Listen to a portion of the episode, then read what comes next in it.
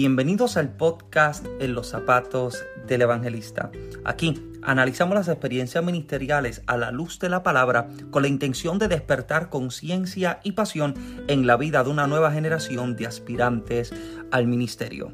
Mi nombre es Michael Santiago y les doy la bienvenida. Gracias por conectarse nuevamente con nosotros y ser parte de este nuevo proyecto. En el episodio anterior estuvimos dándoles la bienvenida a lo que es eh, el nuevo podcast en los zapatos del evangelista y hablábamos, damos un poquito de trasfondo eh, de nuestra historia como ministro, eh, nuestra historia en el crecimiento y nuestra historia como escritores. Una aventura y una verdadera bendición eh, poder ser parte eh, de las noticias de Dios, formar parte de las noticias de Dios, eh, anunciando a Jesucristo de diferentes formas, sea a través de lo auditivo, sea a través de lo visual, sea a través de la literatura y la lectura, sea como sea, deseamos poder ser de bendición al cuerpo de Cristo. Y sumamente agradecido con el respaldo que hemos tenido con la audiencia y la gente que ha estado compartiendo el contenido, ha estado escuchándonos y escribiendo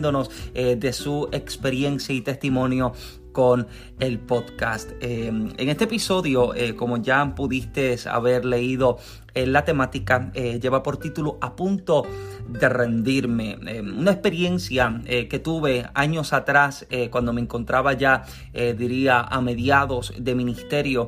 El ministerio se encontraba literalmente en un constante crecimiento en el que mm, el Señor había abierto muchísimas puertas de honra al ministerio y nos había expuesto eh, hacia otros tipos de escenario. Pero en medio de ese proceso eh, de crecimiento en el que nos encontrábamos en el ministerio, eh, recuerdo que me encontré literalmente en un momento en el que predicaba, cantaba, ministraba, pero comencé a sentirme completamente vacío en muchísimas áreas porque me encontré viviendo un proceso de prueba que literalmente yo pensaba que me acababa. Como mencioné en el episodio anterior, dando un poco de fundamento a lo que es nuestro testimonio. Para este momento me encontraba eh, peor de salud, eh, mis pulmones se encontraban literalmente malísimos, se encontraban súper mal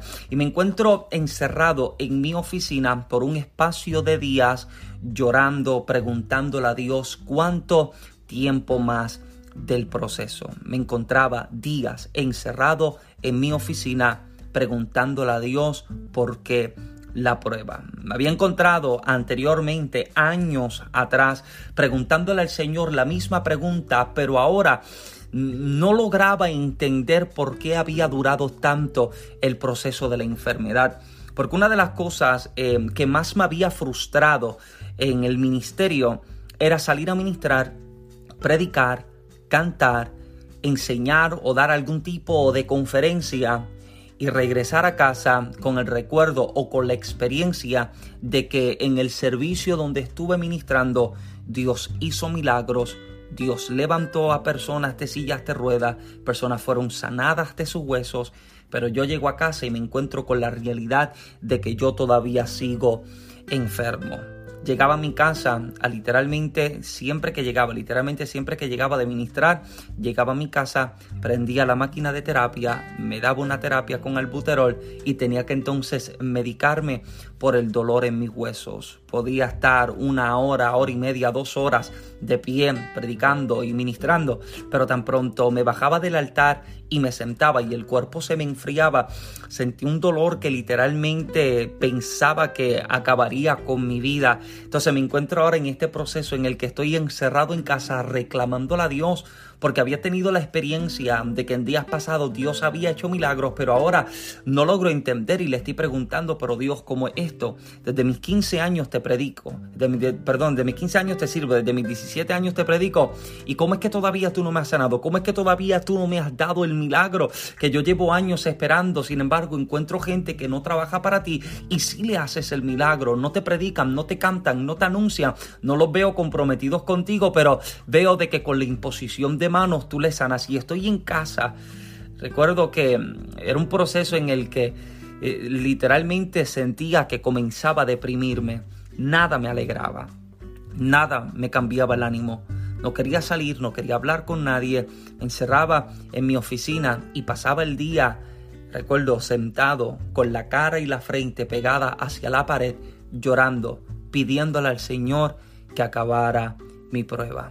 Cuando de momento, en medio de mi encierro, y recuerde que aún estaba predicando, todavía salía a ministrar, Dios hacía cosas extraordinarias y llegaba a casa a encontrarme con la misma situación, el mismo proceso.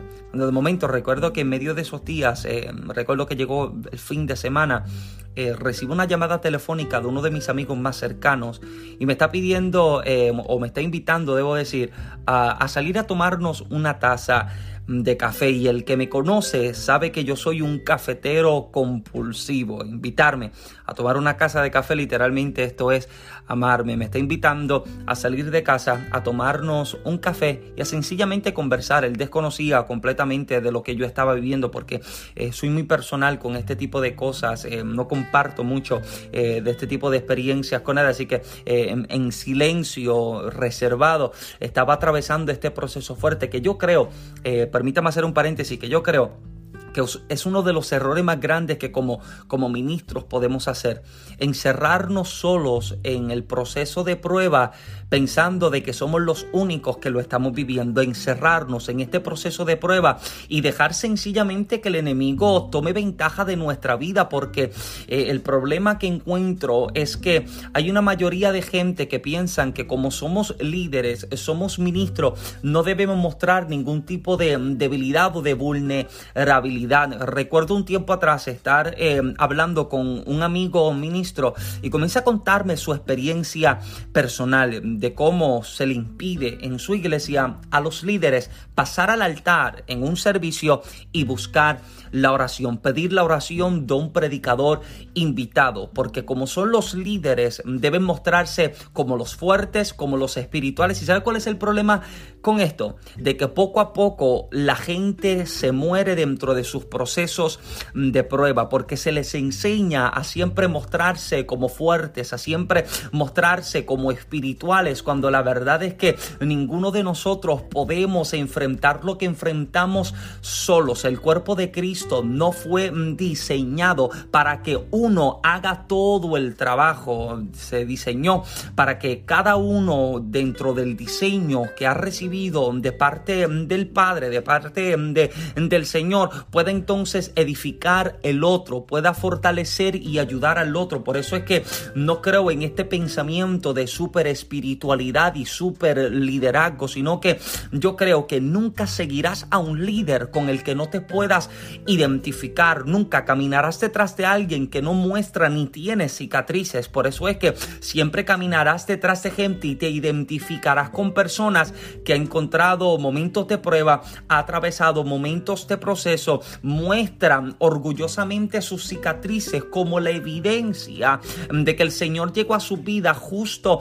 en el momento exacto y correcto para levantarles, restaurarles y hacerles avanzar. Por eso es que yo creo que te identificas con gente que ha vivido procesos pero que todavía está de pie. Pero, pero en aquel entonces yo me encontraba en casa solo, no quería que nadie supiera, no, no, de hecho no pensaba que alguien me podría ayudar. Así que nada, acepté la invitación de mi amigo y bajamos eh, a un pueblo cercano en el que vivía a tomarnos una taza de café. Recuerdo que llegamos a un pequeño establecimiento, eh, habían pocas personas, eh, pedí mi café y estoy sentado con mi amigo en una pequeña mesa redonda, que, una mesa alta, eh, redonda, con tres asientos. Eh, mi amigo está sentado a mi lado derecho y el asiento que queda a mi izquierda, casi de frente a mí, está completamente mm, vacío. Y estamos un espacio de unos 15 o 20 minutos literalmente conversando de diferentes tipos de temáticas. Estamos hablando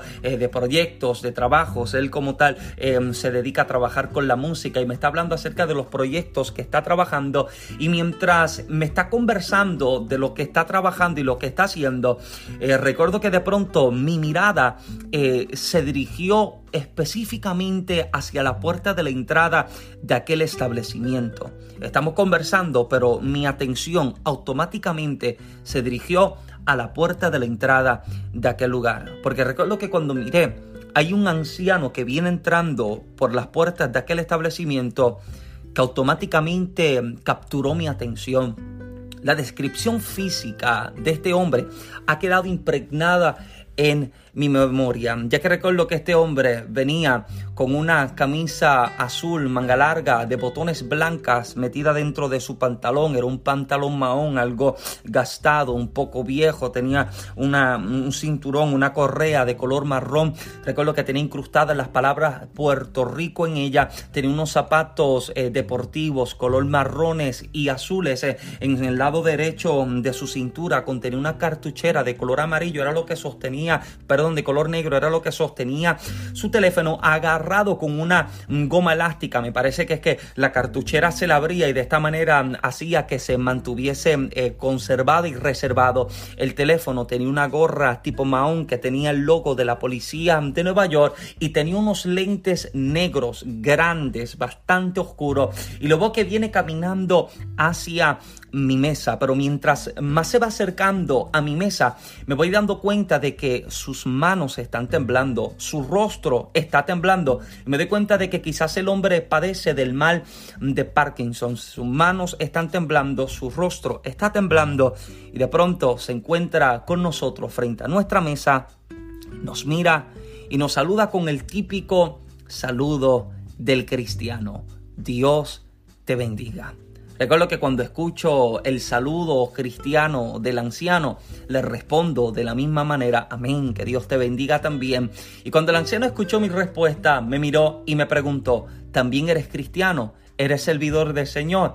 Le miré y con mucho orgullo recuerdo que como si mi, mi, pecho se me inflara de momento, como si mi rostro se enalteciese, orgulloso de lo que estaba por responderle, le dije, bueno, Hace 14 años que me convertí al Señor. Fueron mis palabras exactas. Hace 14 años que me convertí al Señor. Lo decía y era como si me llenara de aire, como si me sintiese tan orgulloso por lo que estaba diciendo, pero nada de lo que le acababa de decir el anciano le impresionó, sino que guardó silencio. Me pareció uno de los silencios más incómodos de mi vida porque mientras guarda silencio me parecía que buscaba las palabras adecuadas para responder a la declaración que yo le acababa de establecer. De pronto rompió el silencio, me miró por encima de sus gafas, inclinando su rostro, y me dijo, bueno, si hay algo que en mis sobre cuarenta y pico de años que llevo sirviéndole al Señor he aprendido, es que yo no me convertí al Señor, sino que el Señor me convirtió hacia Él. Y con aquella declaración, aquel anciano de un poco más de 80 años, de nombre Luis, captó mi atención y le invité a que se sentara a la mesa con nosotros. Mientras el anciano está sentado a mi lado izquierdo y con mi amigo a mi lado derecho por unos 15, los próximos 15 minutos, mi vida comenzó a ser sacudida y desafiada con las declaraciones de aquel anciano, porque mientras estoy sentado eh, delante del anciano, escuchándole, el anciano está testificando su experiencia de conversión, me está diciendo, hace más de 40 años que el Señor llegó a mi vida. Y comienza a testificar de cómo vivía atado al vicio de las drogas, al vicio mm, del alcohol, se encontraba su vida en un completo descontrol, pero cuando el Señor se reveló a su vida y cuando el Señor se le presentó, en un instante este hombre relata cómo el Señor le libertó mm, de los vicios. Y mientras el hombre está testificando la experiencia de conversión, me doy cuenta de que hay lágrimas que están descendiendo por su rostro, las lágrimas se están mojando sus mejillas, sus ojos se han humedecido con las lágrimas, pero me doy cuenta de que no son lágrimas de tristeza, tampoco son lágrimas de dolor, sino que son lágrimas de alegría, porque mientras el anciano está llorando, testificando su experiencia, de pronto interrumpe lo que nos está contando y nos comienza a decir, si el Señor me diera la oportunidad de nacer nuevamente, yo te aseguro, y llorando lo decía, con sentimiento y emoción en su voz, está diciendo, te aseguro que si el Señor me diera la oportunidad de nacer nuevamente, muchísimo antes, yo lo habría aceptado, lo aceptaría desde el primer día, lo recibiría desde el primer día. Y mientras el anciano me está testificando esto, me está diciendo lo mejor que me ha sucedido es que el Señor se haya presentado a mi vida y me haya rescatado. Mientras me está declarando una sentencia que a mí me está estremeciendo hasta lo más profundo de mi ser, me doy cuenta de que hay un Michael Santiago que está sentado justo delante del anciano con una lucha y una pelea interna preguntando a Dios, ¿por qué no me das el milagro? ¿Por qué no me sanas? ¿Por qué no me levantas? ¿Por qué no me entregas lo que te estoy pidiendo? Pero delante de un Michael Santiago hay un anciano que le está dando la cátedra de su vida porque le está declarando que a pesar de que tiene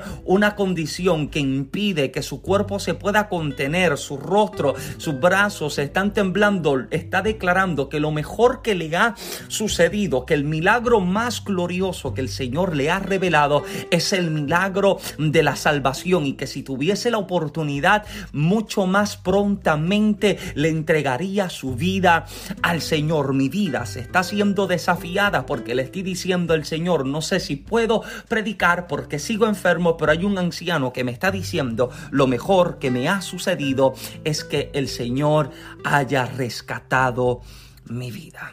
¿Te das cuenta? De que todos podemos atravesar situaciones de procesos semejantes, pero no todos presentan las mismas decisiones o toman, debería decir, no todos toman las mejores decisiones dentro de estos procesos difíciles. La actitud con la que enfrentamos las situaciones presentes entiendo que determinará el curso de nuestra vida. Si enfrento esta situación de enfermedad con una actitud de lástima, de pena, una actitud como de menosprecio propio, yo te aseguro que hace tiempo hubiese entregado el llamado, hace tiempo hubiese entregado el ministerio, pero si yo puedo mirar la situación de dolor, de prueba y de enfermedad con una actitud de fe, con una actitud de esperanza, con una actitud de confianza, yo puedo entender que a pesar de que hoy yo estoy llorando, mañana el Señor puede convertir mi lamento en baile, de que a pesar de que lo que hoy me está haciendo llorar, puedo entender que mañana se convertirá precisamente en aquello que me hará sonreír porque entiendo que el Señor ha estado mm, de mi lado. Por eso es que la gente que nos escucha, la audiencia, usted que está presente conmigo del otro lado del micrófono, usted debe entender de que se presentarán momentos en los que tu salud será sacudida, se presentarán momentos en que tu finanza será sacudida, se presentarán momentos en que tu matrimonio será sacudido, pero la actitud con la que decidas enfrentar lo que tienes delante determinará lo que será mañana o lo que será luego de este proceso. Como decía en el episodio de bienvenida, lamentablemente muchísimas personas por no tomar la actitud correcta abandonaron el sagrado ministerio. Hay personas que están aspirando al ministerio, saben que tienen un llamado, saben que tienen un don, pero deben estar preparados desde ya, pedirle al Señor desde anticipado que les prepare con una mentalidad y una actitud correcta. Recuerdo tener un pastor que años atrás nos decía que le pidamos al Señor que nos dé piel de cocodrilo, que nos dé piel de cocodrilo para poder resistir, literalmente resistir los momentos difíciles de prueba. Y esa es, la oración que le pido al Padre por usted que me escucha hoy, que el Señor te entregue la fortaleza, la resistencia y la actitud correcta para hacerle frente a lo que tendrás delante aquel que vive con una actitud correcta, vive entonces determinado en cuál es su asignación, porque quien se quien tiene una actitud correcta y quien mira lo que tiene delante con una actitud positiva, con una actitud de fe, se determina en mantenerse en aquello que se le ha entregado. Él se determina en su meta final, él sabe hacia dónde va, él sabe hacia dónde el Señor le lleva, aunque quizás desconozca de los enfrentamientos y los procesos y los tropiezos que puede tener de Él conoce ya hacia dónde es que se le está llevando, hacia dónde es que se le está llamando. Por eso es que aquel que vive con una actitud correcta vive entonces determinado en su asignación en la tierra, que entiende que nada le hace moverse del lugar en el que le plantaron, nada le hace retroceder de aquello que se le estableció, nada le hace entregar aquello que él entiende que desde el cielo se le fue entonces entregado. Y es por eso que estas son las personas que permanecen. Usted lee en el capítulo número 15 del Evangelio según San Juan y Jesús está teniendo una conversación sumamente interesante con sus discípulos. El Señor le está declarando que ellos no lo han elegido a Él, sino que Él los elige a ellos. Toma en cuenta de que son 12 discípulos que Jesús llama al ministerio y no todos son espirituales, no todos parecen tener las mejores características ante la óptica humana, pero a la óptica y la perspectiva del Eterno, el Eterno sabe que ellos son los candidatos correctos para la asignación de lo que sería el fundamento o el inicio de la iglesia primitiva. Conoce a los 12 que son llamados para el ministerio y les establece que Él os ha puesto. Esto es lo que declara el verso, os he puesto. Lo interesante es que dentro del texto, cuando miras la frase os he puesto, literalmente significa que te mantengas de pie. En el griego, la frase literalmente significa yo te puse de pie. Esto es lo que el Señor les está estableciendo. O sea, debes entender que vas a, vas a vivir y enfrentar momentos de dificultad, pero cuando tú entiendes hacia dónde tú vas y lo haces frente con una actitud correcta, tú te mantienes de pie donde fuiste plantado, porque te das cuenta que el objetivo del enemigo es que hagas precisamente lo contrario a lo que se te dijo que tú hicieras. El enemigo te hace entender que tienes dolor y enfermedad en tu cuerpo para que te sientes en el llamado, para que te sientes en el ministerio, para que te sientes en el propósito, pero el Señor te dice, aunque hay dolor y enfermedad, yo soy tu sanador, yo te puse de pie. El enemigo te hace ser presente y consciente de la crisis económica que es posible que hoy tú estés viviendo y el enemigo intenta de que te sientes en el llamado, el propósito y en el ministerio cuando el Señor te hace entender, sí, está la crisis, sí, está el problema financiero, pero yo soy tu proveedor, yo te puse de pie. Toda la intención del enemigo es hacerte soltar, retroceder o entregar aquello que desde la eternidad se te entregó, pero Jesús les está declarando a sus discípulos, os he puesto de pie, yo te coloqué donde estás. Y mira lo interesante, que dentro del capítulo, del versículo 1 al versículo 17, 11 veces el Señor declara la palabra permanece. Está la importancia o lo, o lo, importante que Jesús quiere que los discípulos puedan recordar de su enseñanza. Permanece. Esto no se trata del primero que llega no se trata del primero que se levanta, no se trata del primero que lo logra ni el primero que lo alcanza. Esto se trata de permanecer. Aún con luchas, permanece. Aún con dolencias y enfermedades, permanece. Aún con crisis y vicisitudes, permanece. El Señor te está diciendo, con o sin apoyo, permanece. Con o sin puertas abiertas, permanece. Con o sin economía, permanece. Con o sin salud, permanece. Es el mensaje que el Señor trae. Y cuando yo me encuentro a punto de rendirme, el Señor me dice, despierta la actitud correcta. Determínate y permanece en lo que yo te he entregado. La experiencia de poder permanecer, de poder determinarnos, de poder asumir una actitud correcta, aun cuando pensamos que estamos por rendirnos y por soltarlo todo.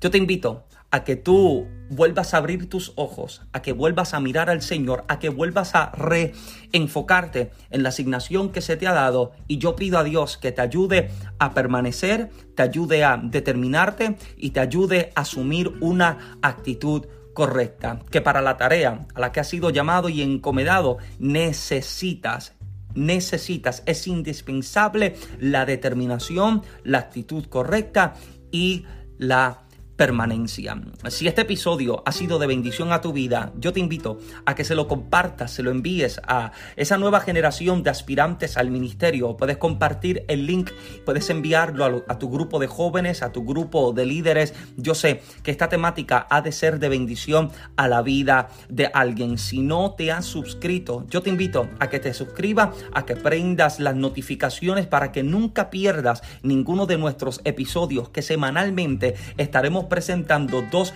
y tres veces por semana diferentes temáticas que entiendo que han nacido del corazón de Dios, han sido revelados al corazón del hombre para presentarlos y transmitirlo y presentar fortaleza a tu vida. Mi nombre es Michael Santiago y me puedes encontrar en las plataformas mm, sociales, lo que es Facebook e Instagram, me puedes encontrar como Michael Santiago y en YouTube puedes encontrar el canal mío y de mi esposa Michael en Genesis Vlogs, un canal bastante variado una temática cristocéntrica enfocada en ayudar a crear fortalecimiento y presentar herramientas de ayuda para el matrimonio, para el noviazgo, para el ministerio, para los emprendedores, para nuevos escritores. Deseamos serles de bendición a través de todos los medios disponibles. También puedes encontrar en Amazon nuestros tres libros. El primer libro que lleva el mismo tema del podcast en los zapatos del evangelista, experiencias y anécdotas ministeriales. También puedes encontrar el segundo libro, Toma tu lecho y anda es una actitud de fe. Y el tercer libro, el más reciente, El bebé de la casa, hágase tu voluntad, cuando creerle a Dios cuesta. Sé que han de ser de bendición. Si quieres y puedes, envíanos tu comentario, déjanos tu comentario, dale cinco estrellitas al video si ha bendecido tu vida y vuelvo y repito, compárteselo a alguien que entiendo que le ha de ser de bendición. Muchas bendiciones.